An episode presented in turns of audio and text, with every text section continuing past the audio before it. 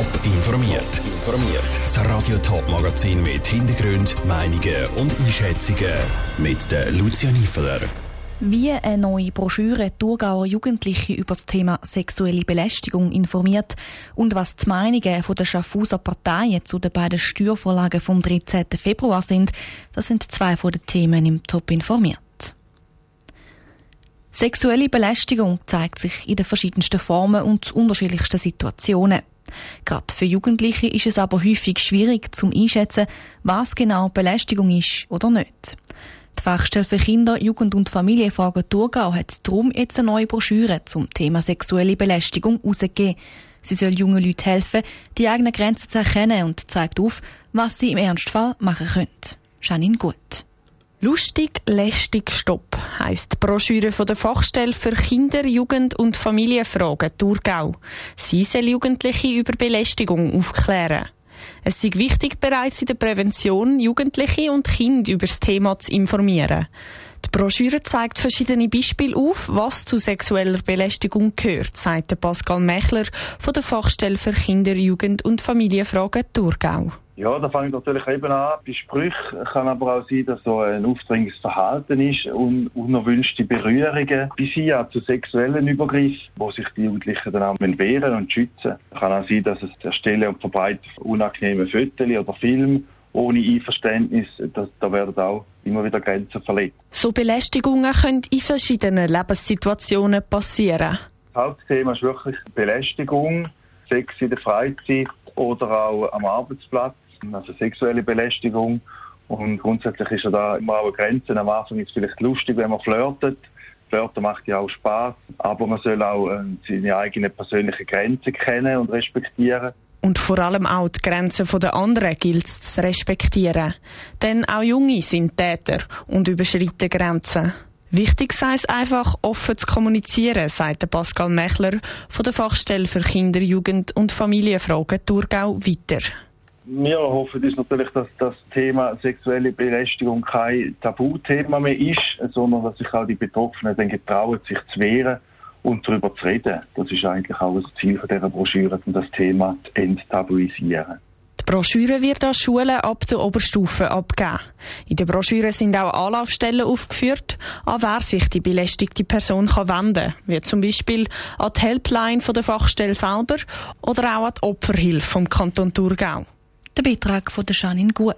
Die Broschüre Lustig, Lästig, Stopp gibt es online, sicher aber auch gratis bei der kantonalen Fachstelle für Kinder, Jugend und Familienfragen bestellt werden.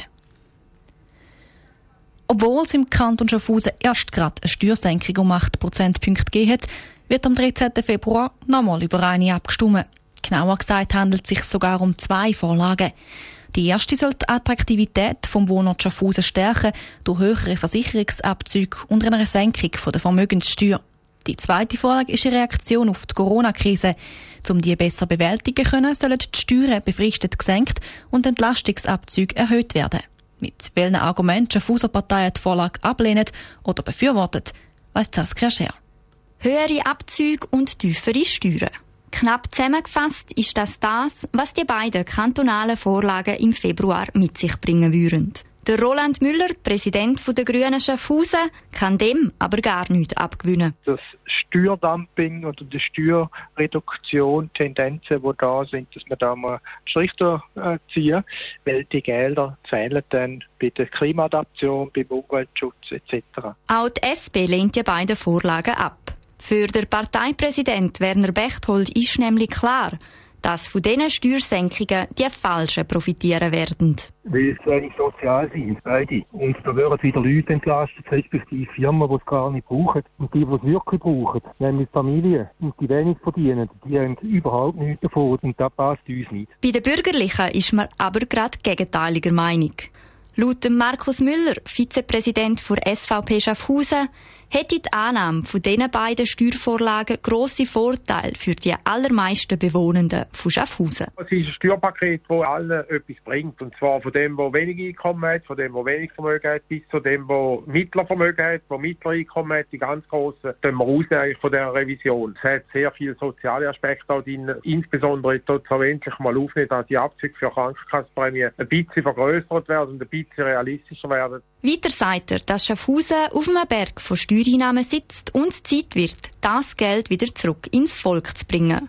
Auch der Luka Vojnovic, Präsident von die Mitte Schaffhausen, meint, es seien genug Mittel da, um die Steuern senken zu können vor allem vorübergehend. Die zweite Vorlage ist ja die befristete Steuersenkung aufgrund von der Corona-Krise, wo es ja alle mehr oder weniger getroffen hat. Und darum ist es eigentlich auch ein Akt von der Solidarität, wenn man die Steuern senken tut und die Bevölkerung und Wirtschaft mittelfristig stabilisiert. Welche Argumente Schaffhauser Stimmbevölkerung am meisten überzeugend, zeigt sich dann am 13. Februar.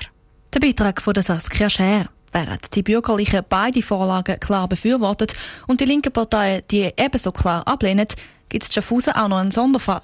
Die alternative Liste ist zwar für die Steuersenkung in Bezug auf die Wohnortsattraktivität, aber gegen die befristete Steuersenkung wegen der Corona-Krise. Am 13. Februar wird es aber nicht nur abgestimmt, sondern auch gewählt. Das zum Beispiel in der Stadt Winterthur, wo Stadtratswahlen sind. Radio Top stellt in ihrer Serie alle Kandidierenden vor. Heute die grünliberale Katrin Gometta. Wo während dem Lockdown die Steinberggasse Winterthur zu einer Party malen worden ist, haben sie alle auf die frisch gewählte Sicherheitsvorsteherin geschaut. Bei der Lösung des Problems hat sie auf den Dialog gesetzt. Abgesehen von der Sicherheit in der Stadt Winterthur ist die Grünliberale aber auch für die Umsetzung der Klimaziele zuständig. Auf was sich Katrin Gometta bei einer Wiederwahl besonders konzentrieren wird, weiss Nora Züst. 60 Prozent der Winterthurer Bevölkerung hat Ja gesagt zum Klimaziel Netto Null bis 2040. Ein erster grosser Erfolg für die grünliberale Katrin Gometta in ihrer kurzen Amtszeit. Das Ziel will die 46-Jährige als Vorsteherin vom Sicherheits- und Umweltdepartement bei einer Wiederwahl umsetzen. Ich werde mich mit Herzblut dafür einsetzen, für ein blühend, sicheres und vielfältiges Winterthur. Ich bin ja erst seit einem guten Jahr Stadträtin und werde die angefangene Arbeit jetzt mit ganz viel Elan weiterführen. Im Sicherheitsdepartement steht unter anderem der Umzug ins neue Polizeigebäude an. Und im Umweltdepartement hat sie auch schon konkrete Projekte, die sie will umsetzen will. Klimaschutz hat sicher Priorität. Da steht jetzt der Ausbau von der Wärmeversorgung im Vordergrund, auch die Solaroffensive und auch die Massnahmen in der Mobilität. Die haben sehr eine grosse Wirkung. Und nicht zuletzt soll die Stadtverwaltung als Vorbild vorangehen und bis 2035 klimaneutral sein. Die Wahlwintertourerin ist in Bern aufgewachsen und hat St. Gallen Staatswissenschaften studiert. Vor ihrer Wahl zur Stadträtin ist sie neun Jahre lang im Winterthurer Stadtparlament gewesen. Ihr Zukunftswinterthur ist vielfältig, fortschrittlich und lebendig. Katrin Gomita ist verheiratet und hat zwei Kinder. Mit denen ist sie gern zu Winterthur unterwegs. Ich gehe gerne aufs Gütli mit den Kindern. Ich gehe aber auch gerne in die Altstadt. Katrin Kometa im Porträt von der Nora Züst. Detaillierte Informationen zu allen Kandidierenden von der Winterthurer Stadtratswahlen und auch zu der Stadtratswahlen zu Zürich gibt es auf toponline.ch. Top informiert, auch als Podcast. Mehr Informationen gibt es auf toponline.ch.